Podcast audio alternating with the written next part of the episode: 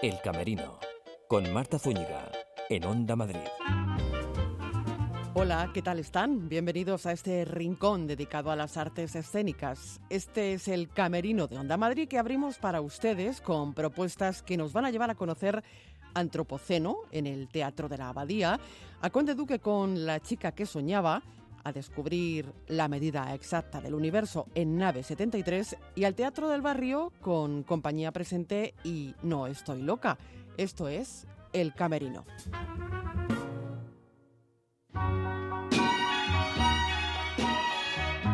En el Teatro de la Abadía con Caterina Jumenyuk hablamos de Antropoceno, eh, que pueden ver en este teatro hasta el 29 de este mes de marzo, como digo, en el Teatro de la Abadía. Yo quiero darle las gracias a Caterina por acogerme aquí. ¿Qué tal? Muy bien, muchísimas gracias a ti, Marta. Algo que no falte en tu camerino, aparte de esa dosis de precalentamiento para salir a escena como sales. Sí, eso es algo básico, pero también el abriguito de Greta, su, su gorrito y las botas de invierno. Eso que no falte, mm, porque bueno, estamos hablando de una de un montaje antropoceno, idea y dirección de Tadeusz Phillips que bueno plantea una, una realidad que ya está en marcha, ¿no? Y es la, la realidad del cambio climático. Sí, eh, como hemos podido comprobar durante todo este tiempo, eh, la evolución cada vez es, eh, es, mayor y ahora mismo se está reflejando en, en, en, teatros, en danza, todo el mundo quiere expresar su tanto acuerdo o desacuerdo. Entonces, en este caso, también como transmisores que somos de de la verdad, de, la realidad, podríamos decir, ¿no? O de vuestro punto de vista. Nuestra, sí, presentamos como nuestra propia verdad, ¿no? Nuestro propio futuro. ¿Y cómo ha sido el, el trabajo con, con Tadeus? Bueno, es, es, un hombre maravilloso, estupendo. Mm, la verdad es que nos ha dado muchísima libertad, eh, fue súper abierto, entonces eh, las propuestas que yo tenía, todo lo que yo tenía que ofrecer, creo que lo he podido plasmar en, Antropoceno. Porque además, eh, aparte ya no solo de aparecer en escena como Greta, apareces como diferentes personajes que van tomando forma y nunca mejor dicho a través del cuerpo, porque es con tu cuerpo con el que expresas eh, pues todas esas sensaciones, mm, todas esas eh, nociones que nos ofrece Antropoceno. Sí, exactamente. Bueno, primeramente soy bailarina, ante todo, y después ya quien me quiera ver como actriz, como intérprete, lo que sea. ¿no? Entonces, eh, para mí el movimiento es, es, una parte muy importante y algo que forma parte de mí. Por lo tanto, intento traspasarlo todo. No sé cómo explicarlo exactamente. Sí, como crear imágenes a través de tu cuerpo. Eso es. Y, plasmarlo pues en esta obra. Una obra en la que, como me decía Tadeus, eh, os ha dado pues la libertad, ¿no? De, de, ofrecer vuestro punto de vista sobre los personajes, sobre cómo evolucionan estos personajes, porque esta obra, bueno, pues lanza cuestiones eh, como las que tienen que ver con el grado de conciencia que, tenemos todos con esta cuestión del, cambio climático, ¿no? De cómo eh, está influyendo en nuestras vidas esta, esta circunstancia. También habla, entre otras cosas, de la inteligencia artificial. Sí, eh, tenemos a nuestra Silvi propia, eh, que es, eh, por ejemplo, en mi caso, una persona que me acompaña, que me ayuda en este, en este futuro, que me resuelve problemas. ¿no? Que es esa, mm, iba a decir persona, ese, ese ente, ese ente. Casi, casi, casi persona, realmente porque ya está hasta tal manera desarrollada que, que hasta podríamos decir eh, que es capaz de ser celosa, de querer algo o eh, cambiar eh, sus propios, no sé cómo explicarlo, parámetros y, y abrirse un poco más a lo que es al ser humano.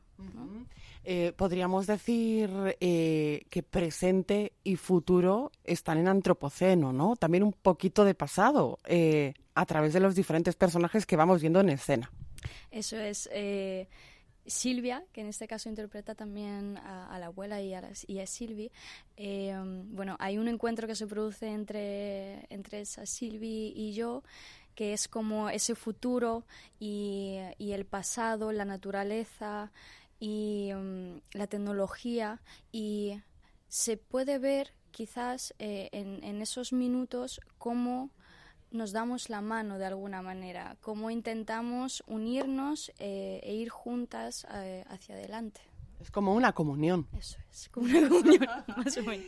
Em, eh, Caterina, hay espacio para el humor también y hay mucho humor en, en este montaje. A veces uno dice, pero si esta es la realidad que estamos viviendo o quizá la realidad que nos va a tocar vivir, ¿hay espacio para el humor? Tú misma te acabas de contestar a la pregunta. Eh, claramente y necesariamente creo que sí.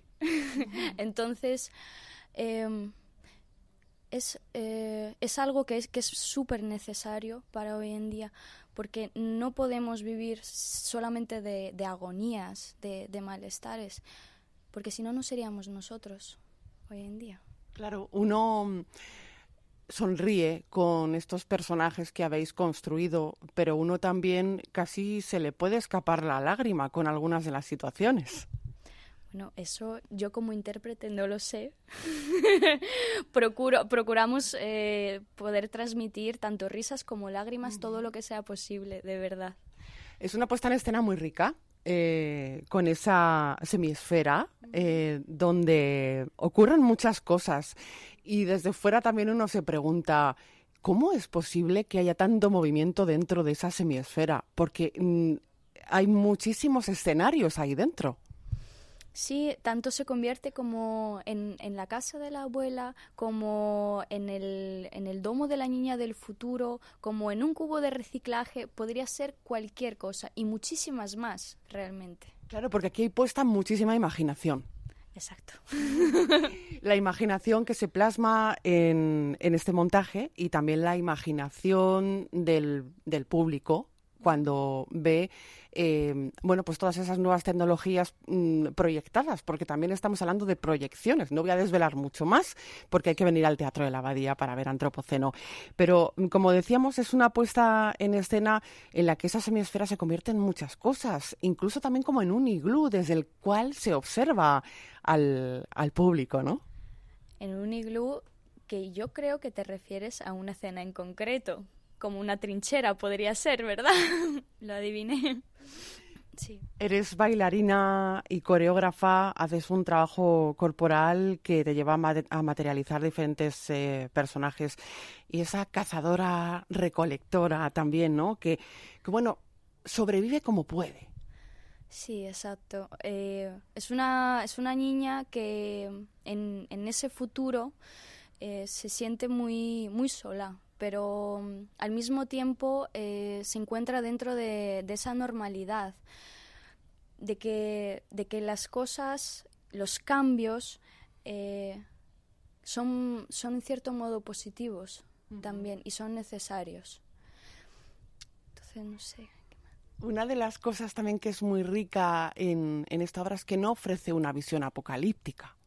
Mm, uno mm, no vive esto como el, apocalipsis, sino que, bueno, invita a que tomemos conciencia y a que nos hagamos muchas preguntas, ¿verdad? Tú también te has hecho muchas preguntas a la hora de investigar para elaborar pues toda esta coreografía y estos personajes. Claro, hemos tenido un trabajo de mesa brutal, en el que nos hemos pasado meses y meses solamente hablando.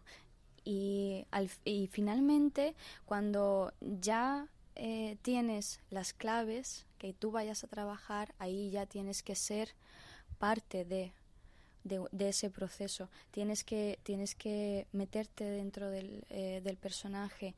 Yo, eh, aunque sea una bailarina, pero me imagino que trabajo de, de, la misma manera que, que un actor, siendo esa niña del futuro, por ejemplo, siendo Greta, ¿qué es lo que pensaría? ¿No? Y, y, y, cómo, eh, cómo sería eh, el futuro para nuestros, nuestros hijos. Claro, porque es una de las reflexiones, ¿verdad? Una de las preguntas que se hacen los personajes y también muchas de las que se hace el público o que debería plantearse el público al ver Antropoceno, una propuesta que está llena de muchísimos juegos escénicos. Exacto. Porque tú eh, también juegas en escena. Sí. Como hecho teatral, eh, como bailarina. Sí, exacto. Tengo momentos en los que me puedo permitir una cierta libertad de, dependiendo del día, de la energía, eh, hacerlo un poco más intenso o no, siempre y cuando vaya acorde con, con la obra. Claro. ¿Qué te parece la reacción que está teniendo el público al ver esta propuesta tan diferente? Pues sinceramente no te sabría decir exactamente las reacciones que tienen, eh, pero de asombro seguro. De eso, te, de eso estoy segurísima. También tiene mucho de poesía, ¿verdad? Esta propuesta escénica. Eh, tiene de poesía. Es muy poético, visualmente hablando, entre otras cosas. Eso es. Eh, visual, o sea, sacamos un montón de, de cuadros, de, de, imágenes que solamente, como la, la, típica frase de que una imagen vale más que mil palabras, pues a ello íbamos. Esa fue la búsqueda pues eh, has encontrado lo que buscabas, porque estabas buscando ese personaje que tanto nos produce, como hablábamos antes, eh, sonrisas, como también nos inspira muchísima ternura, porque también es muy rico para una intérprete dar vida a diferentes personajes, ¿no? En esto supongo que también te habrás divertido bastante.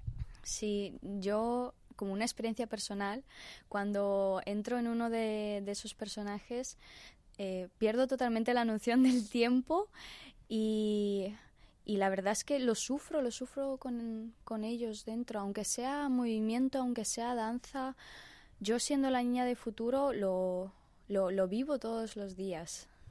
Y nosotros eh, vivimos con, contigo y con todo el equipo que forma Antropoceno esta, esta historia que desde luego no deja indiferente a nadie y que conmueve. Conmueve y nos hace pensar mucho en lo que tuvimos, en lo que tenemos y en lo que posiblemente vayamos a tener. Así que no se pierdan Antropoceno en el Teatro de la Abadía. Yo quiero dar las gracias a Caterina Jumenjuk por habernos recibido en su camerino. Ay, muchísimas gracias a vosotros. Un beso. El Camerino, con Marta Zúñiga, en Onda Madrid. Hola Marta, qué casa tan bonita y acogedora con el frío que hace. Estoy encantada. Me puse en contacto con Modico, fabricantes de casas con estructura de acero, y se encargan de todo. Proyecto, financiación, construcción y en solo cuatro meses. ¿Y quiénes me has dicho que son? ¿Modico? Sí, Modico. Apunta, modico.es. Recuerda, Modico con K. ¿Te acuerdas? Onda Madrid. 35 años con Madrid. Nos vamos a ir desde Pinto hasta Alcalá de Henares, Begoña. Hasta Alcalá de Henares para contarles una manera de ver la ciudad. Aquí estamos junto a este Scalestri que, por cierto, está fotografiando mucha gente porque comienza a ser historias. Fue el portavoz del gobierno de la RDA, Gunter Saboski, quien precipitó todo. Pues mira, salí de casa a las ocho y media, desde Alcorcón. Ahora mismo, cuarto hora, 20 minutos al trabajo. Y llevo una hora y cuarto, una hora y veinte. He venido al pueblo y no me he ido para estar aquí con ella. El laberinto de los espíritus. Saludamos ya al compositor de este tema, que no es otro que Carlos Ruiz Zafón. Muchas gracias, pues se agradece, ¿no? Porque normalmente me saludan como escritor. Dos noticias de Madrid, de España y del mundo, el boletín informativo. Onda Madrid. 35 años con Madrid.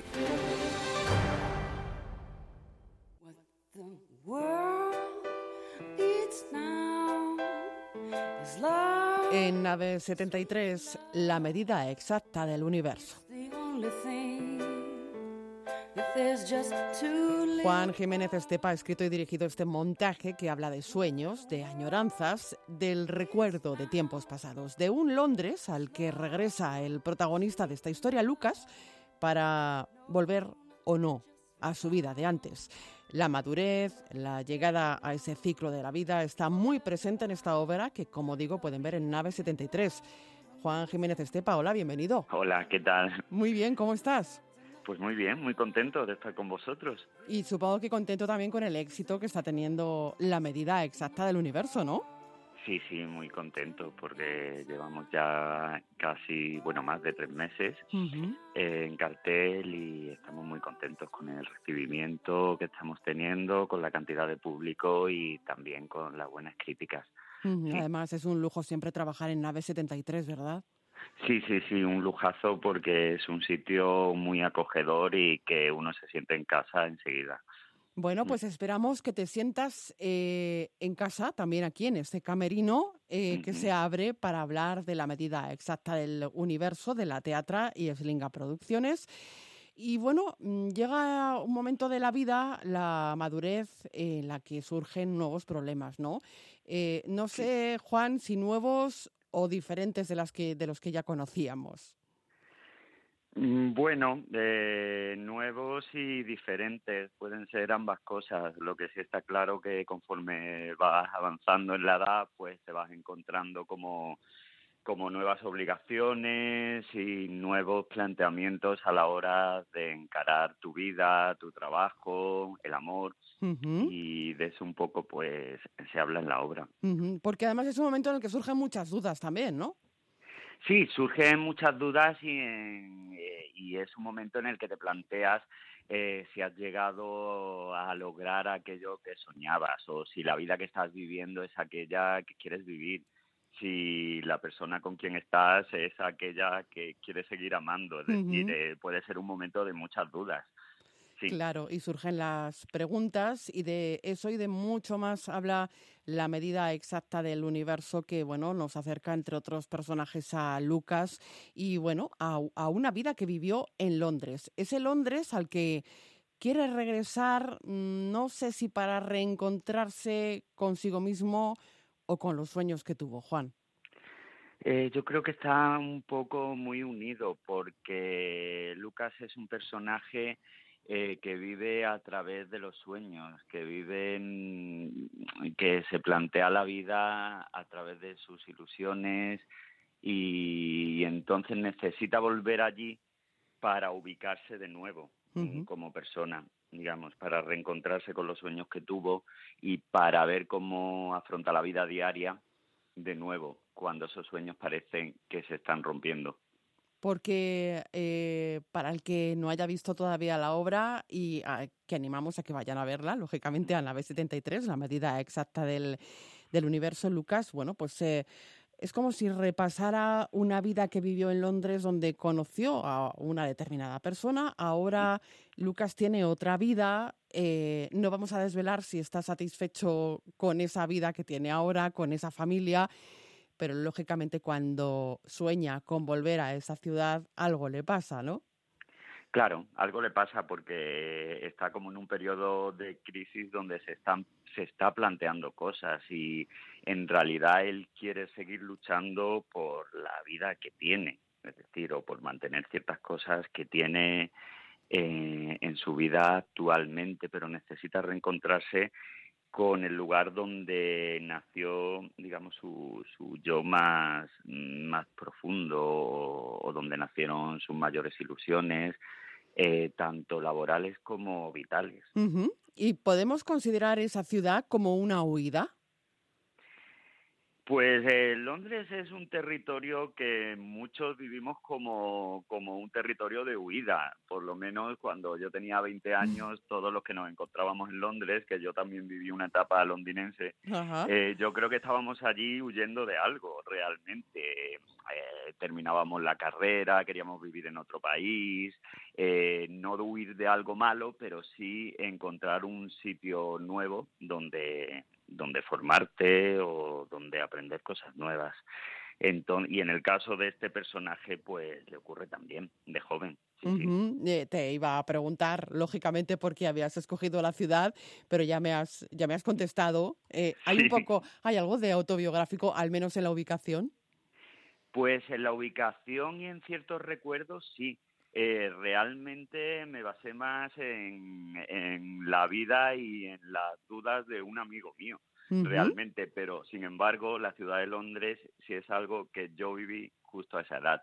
Entonces, pues siempre uno cuando escribe, pues coge referencias de distintas personas y Londres, digamos que sí tiene un punto autobiográfico en tanto que vivía allí. Ajá. Eh, la medida exacta del universo es más, mucho más que una historia de amor, ¿no? Yo creo que sí. Eh, de hecho, creo que es más una historia de sueños y, y de encarar la vida cuando no sabes si mantener esos sueños o adaptarte al mundo cotidiano y laboral. Eh, la historia de amor es muy importante, pero al fin y al cabo mm, las cuestiones que quiero plantear están más relacionadas por cómo situarte en el mundo una vez que dejas de ser mm, oficialmente joven, digamos.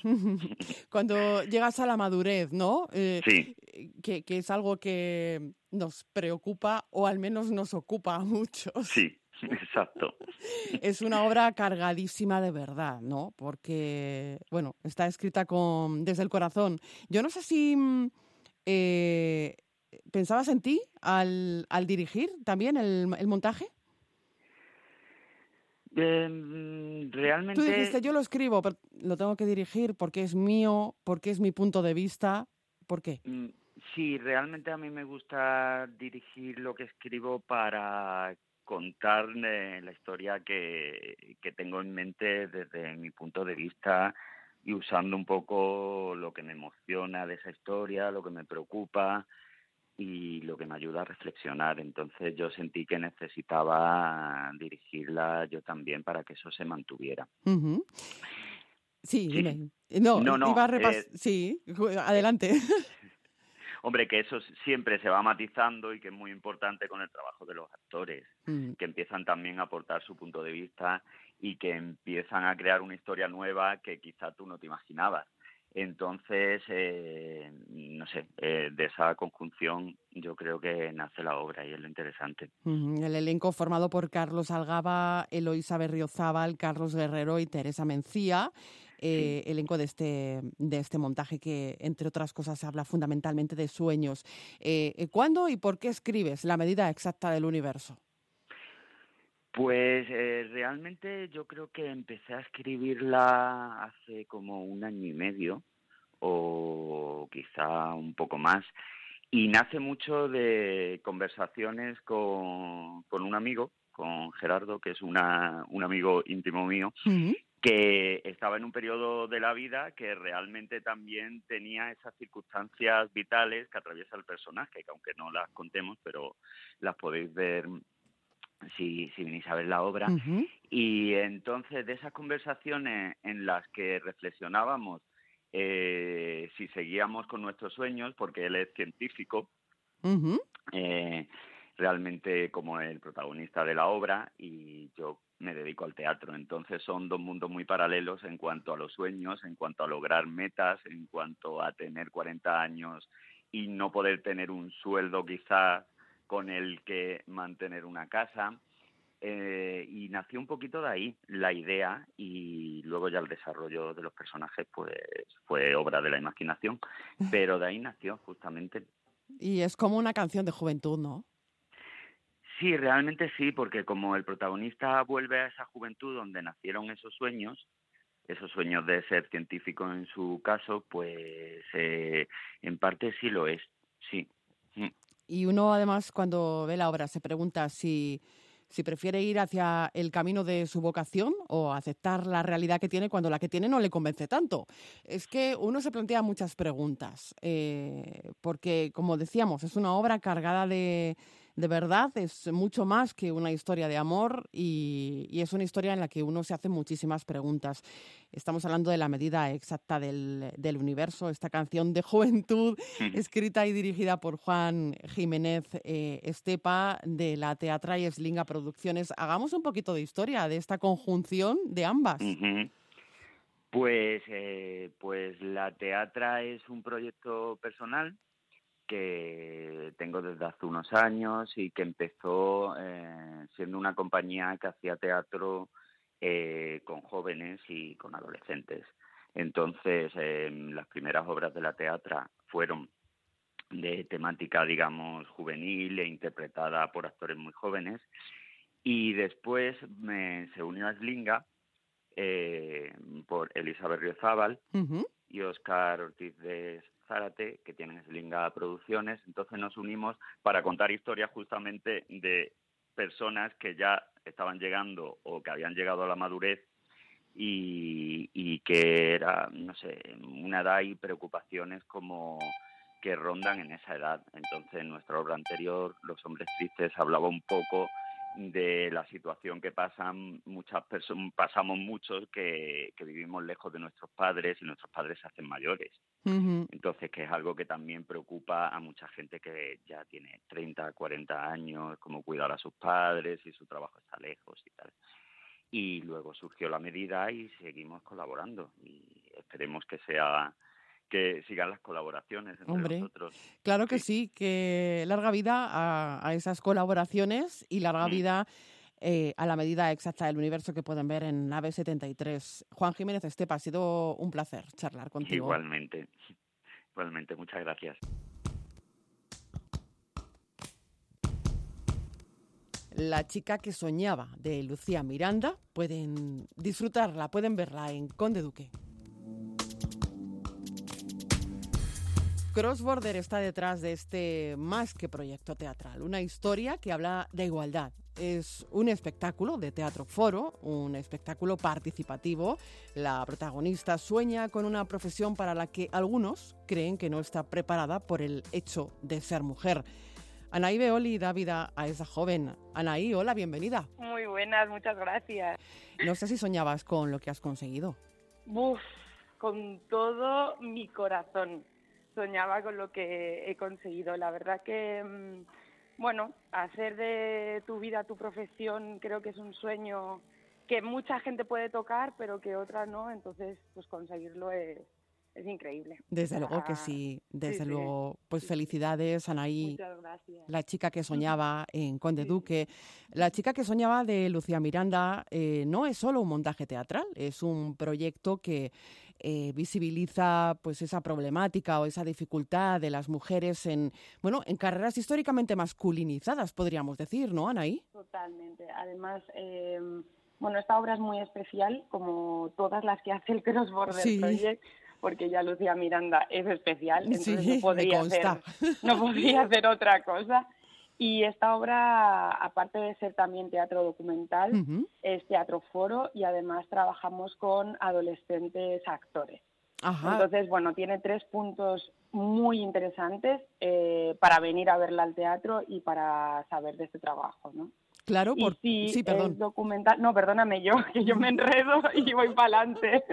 No, pero eres tú la protagonista, así que cuéntame lo que me estabas diciendo. Bueno, eso sí, que está basado es teatro documental también, como no podría ser de otra manera con Lucía Miranda, y esto es un encargo que hace la Carlos III y eh, se pregunta él por qué ha descendido pues que las mujeres estudien ciencias, ¿no? O sea, de un 20 a un 10. Realmente ya si había poca poca participación en esta carrera por mujeres, o sea, ha descendido muchísimo, ¿no? Y es una problemática. Entonces es un encargo que hace la Carlos III y después de ahí, de, de, de hacerla allí y de ver la buena acogida que tuvo también, porque en esos primeros bolos vinieron institutos, institutos que pues, con chicos y chicas que estaban decidiendo qué querían hacer de mayor, que es Ujú. una pregunta para mí muy grande, pero bueno, ese es otro tema. Eh, nos dimos cuenta, bueno, Lucía se dio cuenta haciendo entrevistas no solamente a ingenieras, sino a juezas, corredoras de rally, eh, CEO, o sea, a mujeres que hacen, que, pues que tienen profesiones históricamente masculinas. Masculinas. Entonces, Claro. masculinas. Y- Entonces, eh, bueno, ella se dio cuenta de que era algo de lo que se tenía que hablar y de ahí nació ya directamente la chica que soñaba, ¿no? A También nos ahí- hacemos otras preguntas, ¿eh? Sí, porque el público se las hace también, ¿eh? Muchísimo. O sea, yo no había hecho teatro foro nunca, es mi primera vez y me parece que es, vamos, mm, necesario no, lo siguiente. En el teatro se genera y se crea un espacio seguro en el que todas las opiniones y todo lo que se dice eh, se dice desde la mayor libertad y desde el mayor respeto se escucha también, entonces es algo mágico. Es mágico porque, claro, eh, se crea entre todos, ¿no? El público se convierte en algo así como en el espectactor. Exactamente. Lucía Miranda, que es el Joker, ¿no? Que sería la Sí. figura que, que trabaja entre ese patio de butacas y el elenco que estamos en el escenario, es como nuestro hilo conductor, ¿no? Estos personajes aparecen, cuentan sus historias y se mantienen ahí durante toda la función, es una hora y media de función, en donde el Joker constantemente hace que la gente se pregunte y comparta qué es lo que, qué es lo que opina de lo que ha visto, ¿no? Entonces, claro, o sea, al principio yo entiendo que puede sonar como teatro participativo, oh Dios mío, me van a sacar, y es que no te sacan, es que tú quieres hablar. O sea, el deseo que se genera de hablar y de compartir y de debatir es tan profundo que es que nadie se queda callado, la verdad. Anaí, y la dramaturgia también se va, aunque allá lógicamente hay una dramaturgia estructurada, se va creando, se va modelando también a partir de lo que va proponiendo el público. Bueno, el teatro foro, o sea, el teatro foro son 30, entre 15 y 30 minutos, o sea, lo que es el espectáculo, lo que es la pieza, son entre 15 y 30 minutos. Eso es un texto que está cerrado, que salió Sí. de las entrevistas a estas mujeres y también desde la propia experiencia personal de Lucía Miranda. Y eh, eso está cerrado, ¿no? Pero sí que es verdad que para mí lo que es realmente el teatro foro es lo que pasa después, que es cuando se abren estas escenas y en las que la gente puede decir stop y salir e intentar cambiar la situación. Ahí para mí es donde se abre cada noche una obra nueva, una obra nueva en la que la gente propone lo que cree que sería mejor para ese personaje y el personaje lo recibe desde su propia circunstancia. Entonces, ninguna noche es igual que la anterior o que la que vendrá. ¿no? Belén de Santiago, Ángel Peraba y tú, Anaí Beoli, eh, formáis el y conformáis el reparto con Lucía Miranda a la batuta y haciendo de Joker eh, Sí. entre el público y el y el elenco eh, esta ficción construida en base a estas entrevistas. Eh, no sé si bueno, os has dado la posibilidad también de representar a diferentes personajes. Esto también es muy interesante. Sí, sí, la verdad que Ángel y, y Belén hacen un trabajo increíble, son unos actores, además yo estoy aprendiendo muchísimo de ellos, porque ellos habían hecho teatro foro eh, con Lucía también, y bueno, son unas bestias pardas, porque, a ver, yo aquí hago mi trabajo, obviamente, como lo mejor que puedo y le pongo todo mi corazón y todo mi, mi arranque, pero ellos hacen muchísimos personajes, eh, cada personaje tiene mm, una importancia increíble. Yo en este caso hago de esta chica, de esta chica que soñaba con ser ingeniera. Y, y bueno, y a lo, lo que le va pasando jugamos como con tres etapas de esta chica, ¿no? Con 17 años, que es cuando más o menos te planteas, con cuando llega a la universidad y ya cuando en la vida laboral, ¿no? Donde se abren muchos más eh, campos en los que dices, ostras, ¿qué está pasando? ¿Qué movida es esto de la vida, ¿no? Y de Claro. las elecciones. Pero sí, mis compañeros Ángel y Belén hacen un trabajo bestia. Igual que Lucía, ¿eh? Eh, La figura del Joker es algo, o sea, mm, que no tengo ni palabras, porque claro, tienes que ser muy empático, tienes que ser muy consciente de que vas a escuchar cosas que te pueden gustar y cosas Mm. que no te van a gustar, pero todo tiene su lugar. Y, y ese espacio seguro lo, lo crea Lucía y lo crea la figura del Joker, ¿no? Oye, Anaí, y el personaje que tú representas, esta chica, ¿en algún momento pierde esa capacidad de soñar? en muchos momentos. Porque No, se cuestiona muchas cosas, ¿no? Sí, en muchos momentos tiene, o sea, ella ella sueña y lucha y va para adelante, pero no quiere decir que sea un personaje ganador. Quiero decir, yo, por ejemplo, eh, soñé con ser actriz, hoy soy actriz, pero ¿y qué me depara el mañana? O sea, Mm. que no somos ganadores, ¿sabes? Quiero decir que ella va viviendo sus circunstancias, hay cosas que logra, evidentemente, pero la vida te vuelve a poner en otra situación en la que dices, tengo que volver a elegir o tengo que volver a soñar, ¿no? Entonces es un personaje que ni gana ni pierde, como pasaba en fiesta, o por lo menos para mí, no sé si eh, Lucía tendrá otra opinión o mis compañeros, para mí eh, ni gana ni pierde, pero bueno, lo bueno es que sueña y que apuesta por esos sueños. ¿no? Bueno, pues eh, la chica que soñaba eh, lo nuevo de Cross Border. Me decías, por cierto, que Ángel y Belén, que son animales escénicos, tú también lo eres, ¿eh? bueno, muchas gracias. Yo no, nunca diría nada de mí a ese nivel, pero Bueno, bueno, yo le... permíteme que yo conozco tu trabajo, que, que yo también lo afirme. Así que, mm, nada, Anaí, que te quiero dar las gracias por haber eh, atendido la llamada del Camerino de Onda Madrid. Muchísimas gracias a ti, de verdad, por siempre, por todo el cariño y vamos, aquí para lo que queráis. Muchas gracias. Un besito. No estoy loca.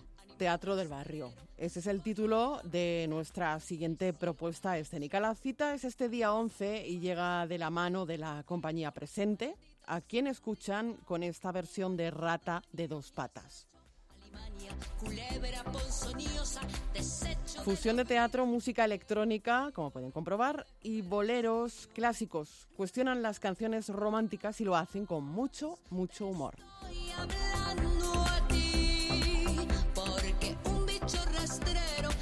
Siendo el más maldito, comparado contigo se queda muy chiquito. Y saludamos ya en el camerino de Onda Madrid a Samuel Vázquez, bienvenido, Muchas gracias, Marta. Siempre ¿Cómo es un placer estar aquí contigo. que hemos hecho obras en el camerino, como habéis podido comprobar. Hemos puesto este sofá tan grande, te hemos preparado, Bárbara Merlo, bienvenida. Muchas gracias, hemos Marta. preparado aquí un espejo con luces fantástico, ¿eh? Espectacular. Por cierto, que tenemos una pregunta eh, de obligada contestación, de obligada respuesta en este programa y es algo que no falte en vuestro camerino. Samuel, en tu camerino algo que no falte. Comida.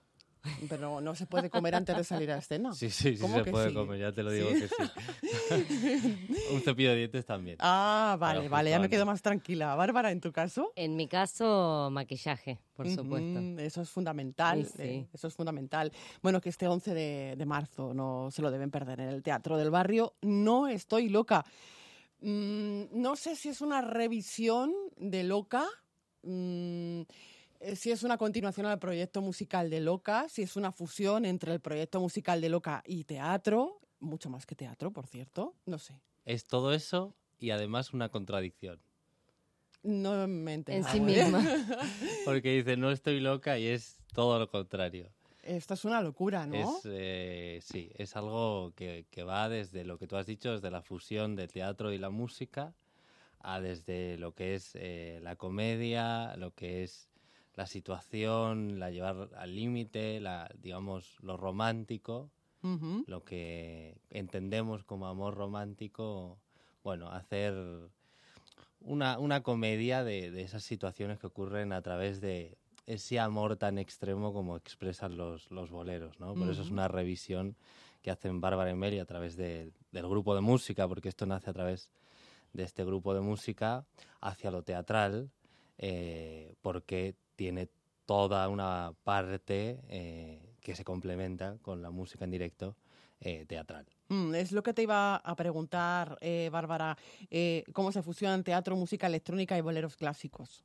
Toda esta mezcla. En Eh, realidad, esto es un cóctel. estaba escuchando lo que decía Samuel y, Y te claro, estabas es- quedando no es como, es ojiplática, que es, es como un ida y, y vuelta porque como como el como las idas y venidas del amor, ¿no? Porque empezamos en realidad el, el proyecto musical surgió eh, de la compañía de teatro, o sea, con Melissa eh, dijimos, bueno, vamos a hacer eh, una obra que tenga música, vamos a hacer música. Sí es cierto que ella había estudiado mucho música en, en la infancia, en la adolescencia, pero después lo dejó y se dedicó a la interpretación.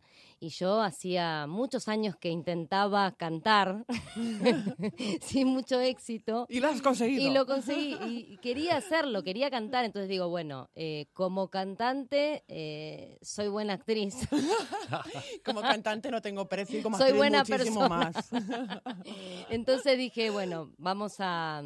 Es mentira, Eh, canta fenomenal. Ya lo sea, sé. Bueno, pero no es, no, es- no es mi fuerte, o Ya. sea, o no lo era en ese momento. Ahora voy creciendo, me voy, me voy formando y se, voy logrando una evolución. No me queda otra porque con los conciertos y todo, si no, no rendiría.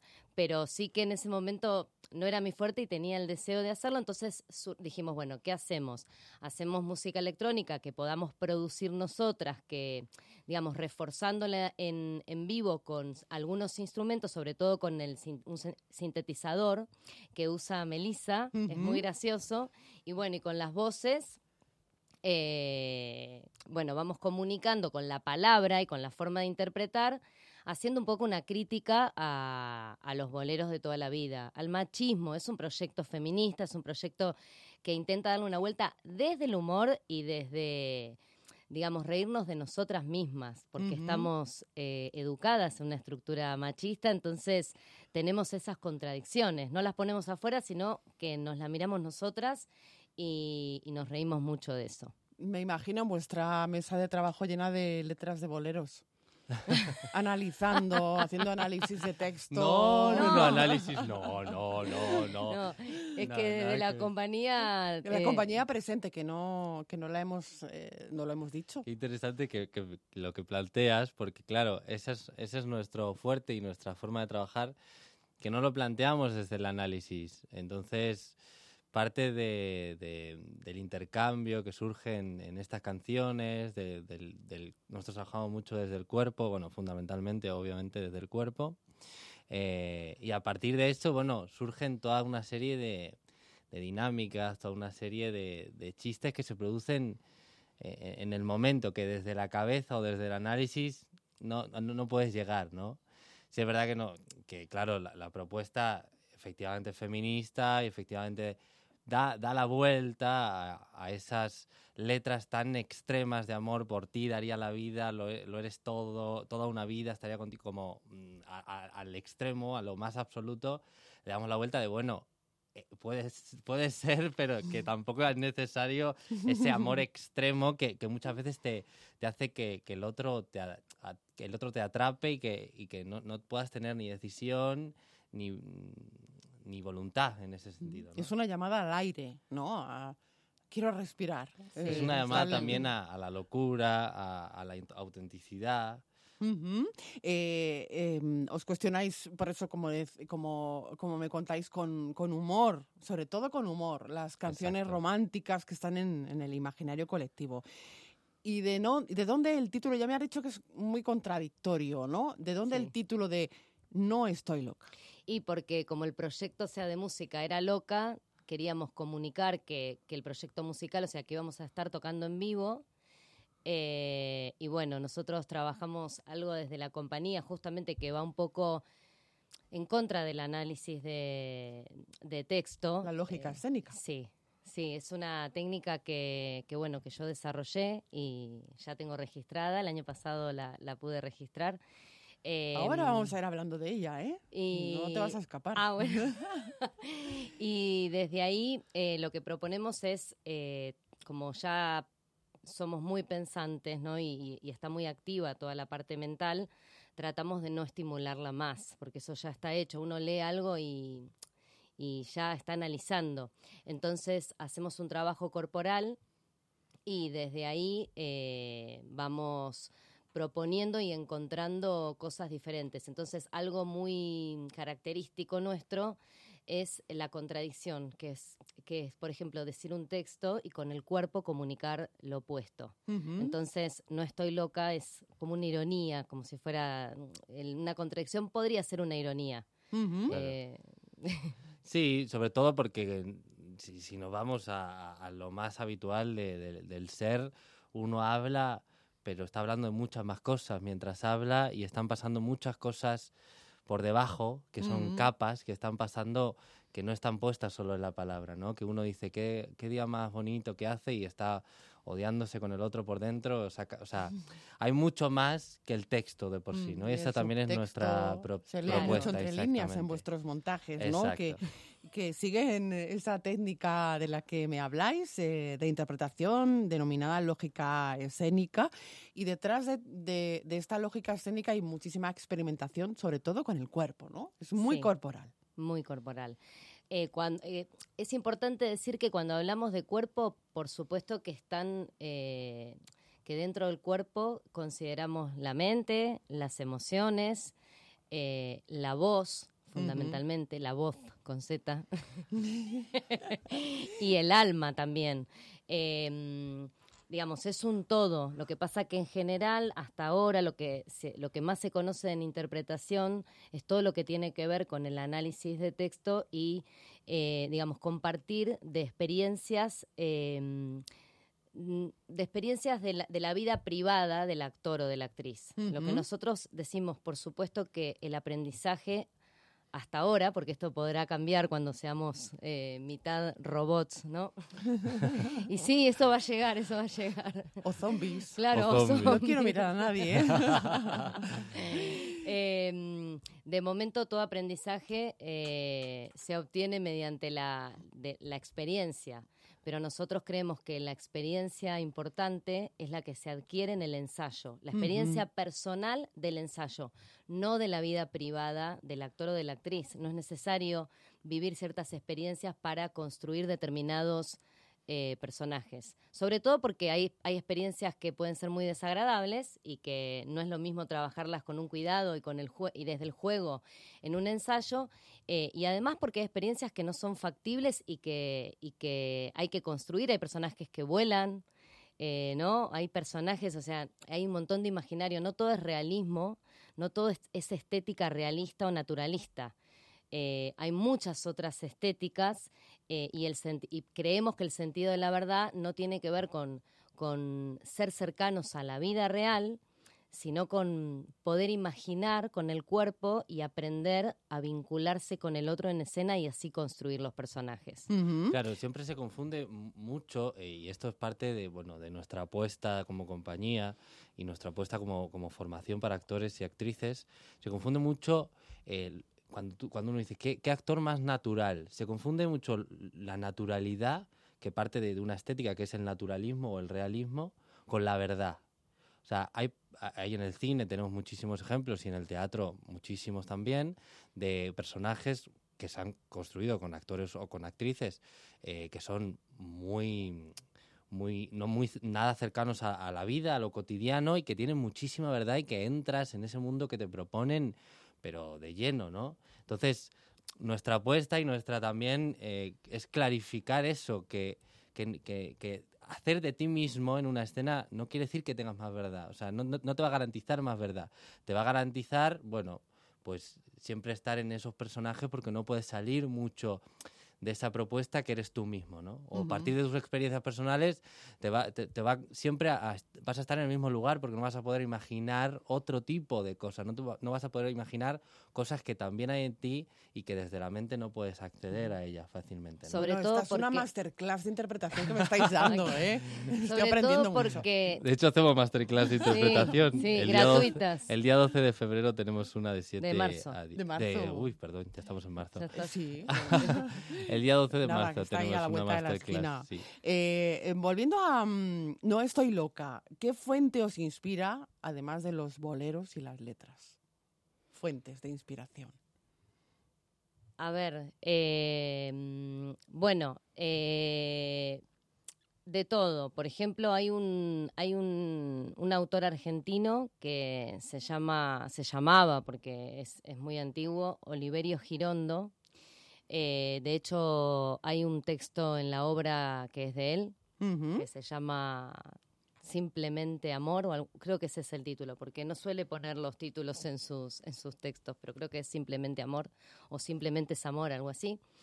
Eh, que bueno, fue un, un autor argentino de hace muchos años atrás que trabajaba mucho la ruptura en, en el lenguaje. Nos- a nosotros nos gusta mucho también Julio Cortázar y sospechamos que, como este Oliverio Girondo es anterior, que Cortázar lo, lo- lo leyó mucho porque utiliza eso, mucho la, la ruptura en la forma de hablar.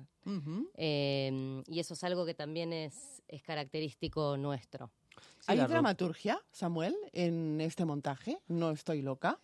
Hay dramaturgia con, con el cuerpo, podríamos Ujú. decirlo así. Hay Dramaturgia de dramaturgia acciones. de acciones, dramaturgia del intercambio, dramaturgia del vínculo entre los personajes, pero que ha salido de la, como hablábamos antes, de la experimentación, Ujú. del ensayo y del vínculo entre el vínculo que se crea entre los personajes que no dejan de ser los actores vinculándose en escena. Claro, Hablando- partiendo sí. de los textos de, la, de las letras de, Claro. de los boleros. Son boleros tradicionales eh, de toda Piensa la en vida. mí, toda una vida, Lágrimas negras. lágrimas negras. Eh, hablábamos de los actores, tres actores, Samuel Vázquez, o sea, tú, eh, Gema Bastante y Mario Sánchez, Sí. eh, la voz de Bárbara Merlo, aquí presente, y a los Presente teclados. Melissa Romero, efectivamente, presente teatro. Y este 11 de marzo en el Teatro del Barrio, qué bien, en el Teatro del Barrio, ¿eh? Sí, Sí, sí, estamos estamos encantadísimas. ¿A qué hora? A las diez y media. Diez y media de la noche, Teatro del Barrio, no estoy loca, y, y que vengan muchas funciones más. Y que vengamos muchas veces más aquí. Cuando queráis, este camerino es vuestro ya. Samuel Vázquez, muchas gracias. Gracias a ti siempre. Bárbara Merlo, muchas gracias. Muchísimas gracias a ti, Marta. Es un placer. Gracias. Un placer, Marta. El Camerino, en Onda Madrid.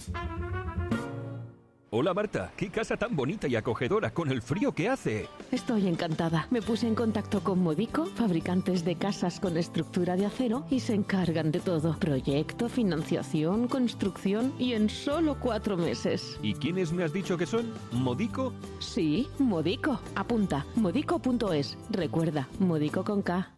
Materialescolar.es, tu papelería online todo el año. Con más de 48.000 productos tienes todo lo que necesitas. Te ahorrarás mucho porque garantizamos un precio mínimo. Además, te lo mandamos siempre gratis y en 24 horas. Ir al cole ahora es más guay. Materialescolar.es, tu papelería online todo el año.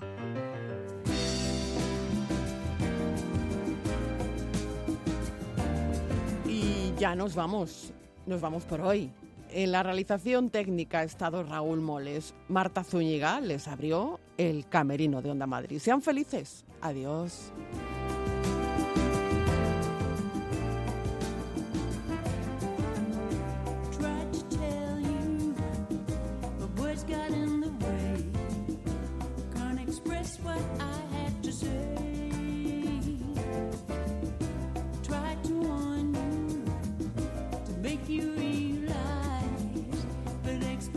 Explanations won't change your mind.